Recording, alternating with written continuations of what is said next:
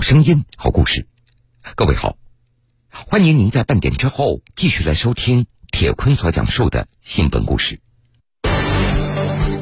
都洪江在一个雾天消失，又在一个雾天归来，已经没有人能够说清这位聋哑人当初是如何从河北省去了湖北省，他的一些经历仍是一团迷雾。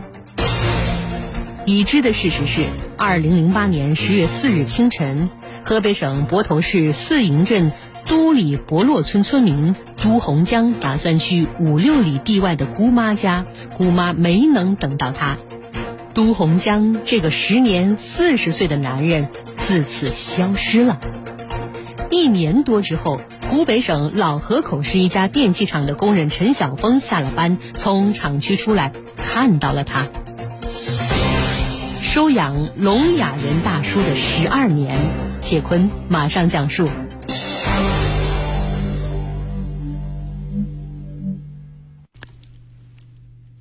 这个故事还要从十二年前说起。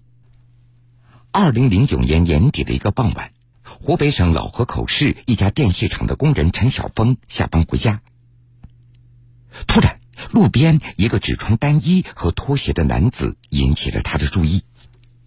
男子看起来四十来岁，背了一个编织袋，拖鞋裂了几条口子。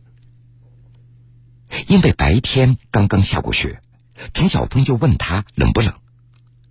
男子一边摇头一边比划着。他要去哪里？吃饭没有？有没有地方住呢？陈晓峰他打出一个吃饭的手势，男子使劲的点点头。陈晓峰就带着他来到附近的一家小吃摊点了两份炒饭。男子狼吞虎咽，把陈晓峰的那一份也一扫而光。面对这个无家可归的流浪汉，陈晓峰当时也感觉到特别为难。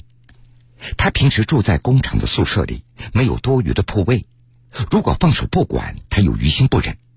最后，他让这个陌生男子坐到自己摩托车的后座上，带回了三十公里之外的薛集镇陈庙村的家里。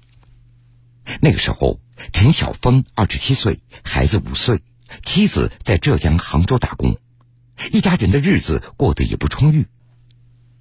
陈晓峰和父母打开了男子随身所携带的编织袋，里面除了一些脏衣服，其他什么都没有。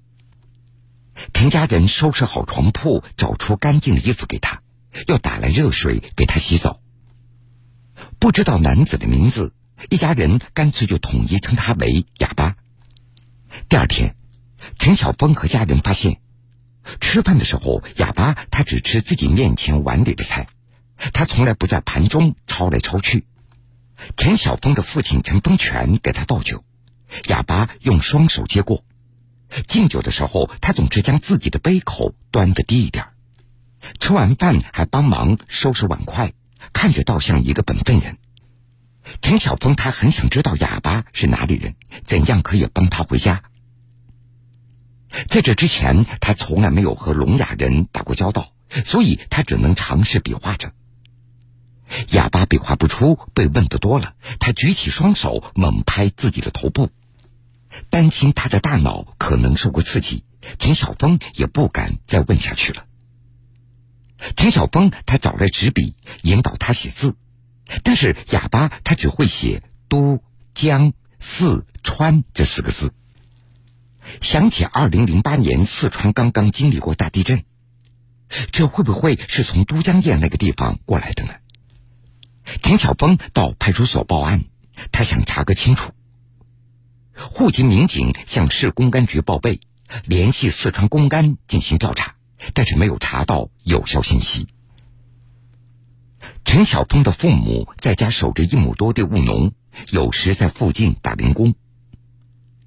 当时眼看着春节就要到了，一家人决定让哑巴先在家里住着，反正也就是多一双筷子的事儿。不过，陈晓峰的母亲孙金莲唯一担心的是。这邻居们会不会不乐意？刚听说陈家人收留了一个来历不明的聋哑人，这邻居们一度有所警惕。他们暗中观察了一段时间，发现普通的农活这哑巴都会做，而且个性非常随和。平时和邻居们一起相处，哑巴也基本可以听得懂大家的意思。又勤快又可以帮助做很多事情。陈晓峰也向大家解释，他没有地方去，又是一个哑巴，听不见，先让他跟着我们一起住着。这个陌生人进家的第二天，陈晓峰他就发现，哑巴会喝酒，会抽烟。在回工厂上班之前，陈晓峰把哑巴带到附近的小卖部来买烟。哑巴他拿的是十多元一包的好烟。陈晓峰的月工资两千元，他就跟哑巴比划着，烟可以抽便宜一点的。哑巴也就敢拿五六元一包的。陈晓峰跟店主交代，如果哑巴来买烟的话，全部记在他的账上。那年过年的时候，为了多挣一点钱，节省开支，陈晓峰的妻子没有回家，在杭州的工厂里加班。妻子当时他并不知道哑巴的存在，直到一年以后回家，他才发现家里多了一个人。陈晓峰对妻子说：“这不是多大的事儿。”况且哑巴没有地方去，人也不坏，就让他先在家里住着，同时继续帮着他寻亲。妻子觉得也有道理，也没有多说什么，继续出门打工。时间久了，哑巴就像生活在自己家一样了。周边有人家盖房子，他也会去砌砖、提水泥；有人家办红白喜事、开流水席，他去灶边去烧火。别人要给他工钱，他摆摆手不收；留他吃饭，他也要回家吃。哑巴来的第三年，陈晓峰夫妇有了女儿，这家里的负担更重了。二零一五年，周边有村民养殖蛋鸡挣了钱，陈晓峰也拿出几万元的积蓄，又找亲戚借了一点，开启了一家养鸡场。养鸡场在离家四五百米的一处荒坡上，陈晓峰和家人平整地面，盖起厂房，搭建生产线，赊来饲料和鸡苗，哑巴也跟着一起干。夜里工地必须要有人在守护，陈晓峰就在荒坡的旁边搭了一间窝棚在睡觉，哑巴也就在旁边陪着。不过陈晓峰的运气不怎么好。这鸡长大可以下蛋了，不过禽流感来了，这批蛋鸡赔了二十多万元。养鸡场有五间房，除了仓库、厨房之外，陈晓峰住一间，哑巴住一间。那一阵子，陈晓峰日夜躺在床上闭门不出，哑巴做好饭菜，端来热水，陈晓峰也是不吃也不喝。消沉了一周。陈晓峰决定到镇上打零工，每天工钱一百元。在这儿要值得一提的是，即便是在最难的时候，陈晓峰也没有中断哑巴的烟酒。有时他给哑巴零花钱，哑巴拍拍口袋比划着，意思是有钱不用给了。陈晓峰他也想过在周边给哑巴找一点活做。但是他没有身份证，与人沟通不方便，所以没有人要他。这光靠打零工还不了外债。七八个月之后，陈晓峰找银行贷款养了第二批鸡，这次他挣了几万元。但是第三批的时候，新冠肺炎疫情来了。去年二月，鸡蛋一摞摞的堆在仓库里，越积越多。一天夜里，轰的一声。新捡的一批鸡蛋倒落，碎了一地。哑巴陪着陈晓峰连夜收拾。那几个月，哑巴负责喂鸡、捡蛋、装箱，陈晓峰在外送货。这批蛋鸡又亏掉了。但是即便如此，一些商贩仍然愿意赊鸡苗、饲料给陈晓峰。陈晓峰所在的薛集镇地处湖北河南交界。哑巴他到底是从哪个方向过来的呢？有一次，邻居陈风举的孙女儿在家拼装中国地图，正好哑巴到他们家串门，陈风举就让他指认自己是哪里人。哑巴他指向了贵州。陈晓峰跑到派出所请民警来查询，但是仍然没有查到。陈晓峰为哑巴寻亲的想法一直没有中断。他解释说：“我并不是想让哑巴走，我只是想着他是一个聋哑人，独自在外这么久了，肯定也有想家的时候，他的家人肯定也在念着他呢。”几年里寻亲没有任何的结果，陈晓峰和妻子就商量着，给哑巴办一个身份证，户口就挂靠在他们的家里。不过他们去派出所没有能够办成，因为哑巴是一个暂时失去了合法身份的人，但是对陈家人来说，哑巴已经在自己家里落户了。逢年过节，陈晓峰和家人也会带着哑巴一起走亲戚。陈晓峰有时在外吃饭，结束以后他会打包一份带回家给哑巴，而哑巴他也会把零花钱给存起来，不会乱花。过年碰上拜年的孩子，他就会拿出来发压岁钱。后来，哑巴他表现的对回家也没什么信心了。养鸡场的旁边种着几棵大树，哑巴有时跟村民在开玩笑，他指指树，又指了指荒地，意思是以后自己死了，就麻烦大家砍下这几棵树做棺材，他就永远躺在这里了。朱洪江在一个雾天消失，又在一个雾天归来，已经没有人能够说清这位聋哑人当初是如何从河北省去了湖北省，他的一些经历仍是一团迷雾。已知的事实是，二零零八年十月四日清晨，河北省泊头市四营镇。都里博洛村村民都洪江打算去五六里地外的姑妈家，姑妈没能等到他，都洪江这个时年四十岁的男人自此消失了。一年多之后，湖北省老河口市一家电器厂的工人陈晓峰下了班，从厂区出来，看到了他。收养聋哑人大叔的十二年，铁坤。继续讲述。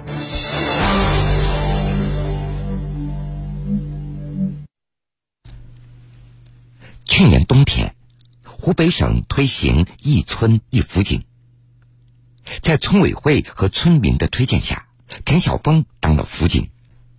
当上驻村辅警，陈晓峰也接触到了更多的警务知识。今年的十月初。村民们开始接种第三针新冠肺炎疫苗，但是苦于没有身份证，哑巴他一针都没有打上。陈晓峰他再次动起了要给哑巴寻亲的念头。几年里，民警通过人像比对等这样的手段，多次为哑巴查询身份信息，但是没有任何的结果。这次，民警带上哑巴来到老河口市特殊教育学校，希望手语老师能够帮上忙。但是哑巴他没有接受过专业的手语教育，手语老师也不怎么明白他的意思。看来这次又没有太大的希望了。突然，哑巴他拿过一张纸，试图在纸上写字。纸上先是出现了歪歪扭扭的“都江”这两个字，随后哑巴又在“都”和“江”中间画出两个上下连在一起的半圆，疑似绞丝旁。当时所有人都猜测，这会不会是人名呢？因为在当地姓都的人并不多见。户籍民警根据自己的经验推测，绞丝旁的字中用于人名较多的是“红”，民警就以“都江红”为关键词，通过公安部门户籍信息系统查询，显示全国叫这个名字的有九个人，分布在黑龙江齐齐哈尔。浙江绍兴、河南滑县等地，经过逐个比对，最终发现河北泊头市四营镇都里博洛村的一名人员信息与哑巴高度相似。湖北老河口警方联系上河北泊头警方，请求核实。事情就是这么巧，河北泊头市四营派出所民警苏成辉对一位叫做都江红的走失的村民的情况有所了解。都江红，一九六八年出生，二零零八年走失。走失之前，父母已经去世，家中还有姐姐妹妹。在亲人中，最早通过警方得知都江红有可能找到的是都江红二姐的儿子穆海明。苏成辉发来湖北警方传送的视频和照片，穆海明他一眼就认出这是自己的舅舅。用他的话说，模样变化不怎么大，就是稍微的苍老了一点儿。穆海明他当即给大姨、三姨、小姨打了一个电话，通报了这个特大的喜讯。电话里，都江红的几个姐姐都哽咽了，决定马上动身，立即到湖北去认亲。这天是礼拜五，两边的警方合议，为了慎重，再做一些核实的工作。等到周一，双方再通过视频连线确认以后，就办理认亲。十一月十三号和十四号这两天，对都家人来说既兴奋又漫长。他们期待着周一上午的视频连线早一点到来。十三年来，都江红的失踪一直是全家人心中的痛。都江红她天生聋哑，没能上学，也没有成家。父母相继去世以后，她就住在父母所留下的房子里。大姐、三姐就嫁在本村，离得不远。二零零八年十月四号一大早，天下着大雾，都江红打算去五六里地之外的姑妈家。当地盛产鸭梨，都江红从家门口的梨树上摘下一筐梨，绑在自行车的后座。吃过早饭，他骑上车，迎着浓雾出发了。晚上，都江红没有回家。家人以为他住在了姑妈的家里，但这第二天还是没有回家。一问才知道，这姑妈根本就没有看到他。一家人这才慌了，全家人发动邻里村民分头到周边来寻找。上百号人找遍附近的百十里地，这连续找了大半个月，还是没有找到。家人还找到市里的电视台、报社，打出寻人广告。在周边张贴寻人启事，依然没有消息。最近几年，家人也通过短视频的平台发布过寻人信息，但是依旧没有得到任何线索。逢年过节，家族聚餐的时候，大家都会给都江红盛一碗饺子，留好座位。可能每个人都预想过最坏的结果，不过又都留有一丝希望。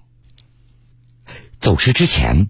都江红在村子里口碑不错，他喜欢给人帮忙，别人会的他也会，什么犁地、割麦、砌砖、盖房，样样干。所以这足以解释，当他流落到湖北，可以非常熟练的帮人家盖房子了。在河北省泊头市四营镇都里博洛村，十多年来，年轻人外出打工，年底回到家，他们会问的一个问题是。哑巴叔回来了吗？得知这一次极有可能帮着哑巴找到亲人了，陈小峰的心情一时变得有些复杂，替他感觉到开心，同时又舍不得。十一月十五号一大早，薛集镇派出所民警来到陈小峰的养鸡场的门口，与河北省泊头市四营镇派出所民警进行视频连线。隔着屏幕，起初都江红有些茫然。当镜头拉近，看到那边的姐姐、妹妹和外甥，她扑通一声跪在地上，哇哇大哭。这是陈晓峰第一次看到哑巴哭，也是第一次知道，他收留了十二年的哑巴名字叫做都江红，河北泊头市四营镇都里博路村人，出生于一九六八年，比他大十四岁。而镜头那边，都江红的亲人也哭成了泪人他们决定立即动身。这天晚饭的时候，都江红比划着告诉陈晓峰，说自己舍不得离开他。第二天，两人不约而同提前半个小时起床。杜江红跟往常一样清理鸡圈，给鸡喂食，又打扫了一下院子，围着养鸡场转了好几圈。上午的十点半。在老河口警方的带领下，两台河北牌照的小车驶进了养鸡场。一下车，看到哥哥，头发已经泛白的妹妹哭着跑向了杜江红。杜江红先跪倒在地，陈晓峰的眼圈也红了。见完哥哥，妹妹杜英静转身看到了陈晓峰。此前他们在视频里见过面。杜英静双腿跪下，拉着陈晓峰的手，哭着连声说：“谢谢，谢谢大恩人。”随同而来的都江红的几个外甥也都跪了下来。陈晓峰连忙把他们扶起来。几个外甥手忙脚乱的帮着舅舅换上新衣新鞋。都江红一早就收拾了行李，陈晓峰给他买的衣服都装进了一个纸箱里。中午十二点左右，一家人准备出发了。陈晓峰的父母还有附近的村民都来道别，大家一边笑一边在流着眼泪，挨个跟这个一直不知道身份的人郑重的握手。乡亲们放慢了语速，用老河口方言告诉都江红的家人：“有空了再回来玩。”都江红上车了。陈晓峰上前一步，从兜里掏出一千元，塞向了他的口袋里。家人推辞，陈晓峰说：“一点心意，回去买点烟抽。”车门关了，发动机响起，都江红突然示意等一下，他打开车门下车，跪在地上，郑重的给陈晓峰磕了一个头。陈晓峰连忙把他给扶起来，拍拍他的肩膀。用手比划了几个动作，都江红点了点头。都江红回家的时候，又是一个雾天。十一月十七号清晨，外甥们连夜开了十多个小时的车，以后把他带到了村口。村民们敲锣打鼓在迎接。路边两棵老树牵起红色的横幅，上面写着“欢迎都江红回家”。鞭炮噼里啪啦在响着。亲人们抱着都江红痛哭不已。都江红没有上过学，亲人们也只能在他的手势当中连蒙带猜，大致知道。二零零八年十月四号那天，雾非常大。都江红去姑妈家的路上，不知怎么着喝了一点酒，继续赶路的时候，这酒劲儿上了头，倒在路边睡了一觉。醒来以后，雾还是很大，他就迷了路，但是。都江红，他是怎么样流浪的一年，出现在老河口，仍然没有人知道。都江红走了以后，陈晓峰他竟然有点不习惯了。十几天过后，在养鸡场里，都江红的房间里还保持原样，他没有能够带走的衣物洗净晒干了，放在床铺上，没有喝完的半壶自酿的葡萄酒立在墙角，煮面条的时候。陈晓峰他会习惯性的多下一点放进锅里的时候，他才想起那个哑巴已经回去了。每隔一两天，陈晓峰就会和都江红的外甥穆海明视频连线一次。穆海明告诉他，舅舅回去以后有了新的户口本，低保和残疾证的手续也正在办理之中，村里还准备为舅舅维修房子。到目前为止。只有陈晓峰和都江红他们两人才明白，临别的时候他们所打的那个手势是什么意思。严格来说，那是一个秘密。原来那天上午，亲人们还没有赶到，做完手中所有能做的活哑巴都江红将养鸡场的钥匙交到陈晓峰的手上。陈晓峰示意他放到老位置。告别的时候。陈晓峰向都江红比划了几个手势，意思是回去以后，如果想回来了，随时可以自己拿钥匙开门。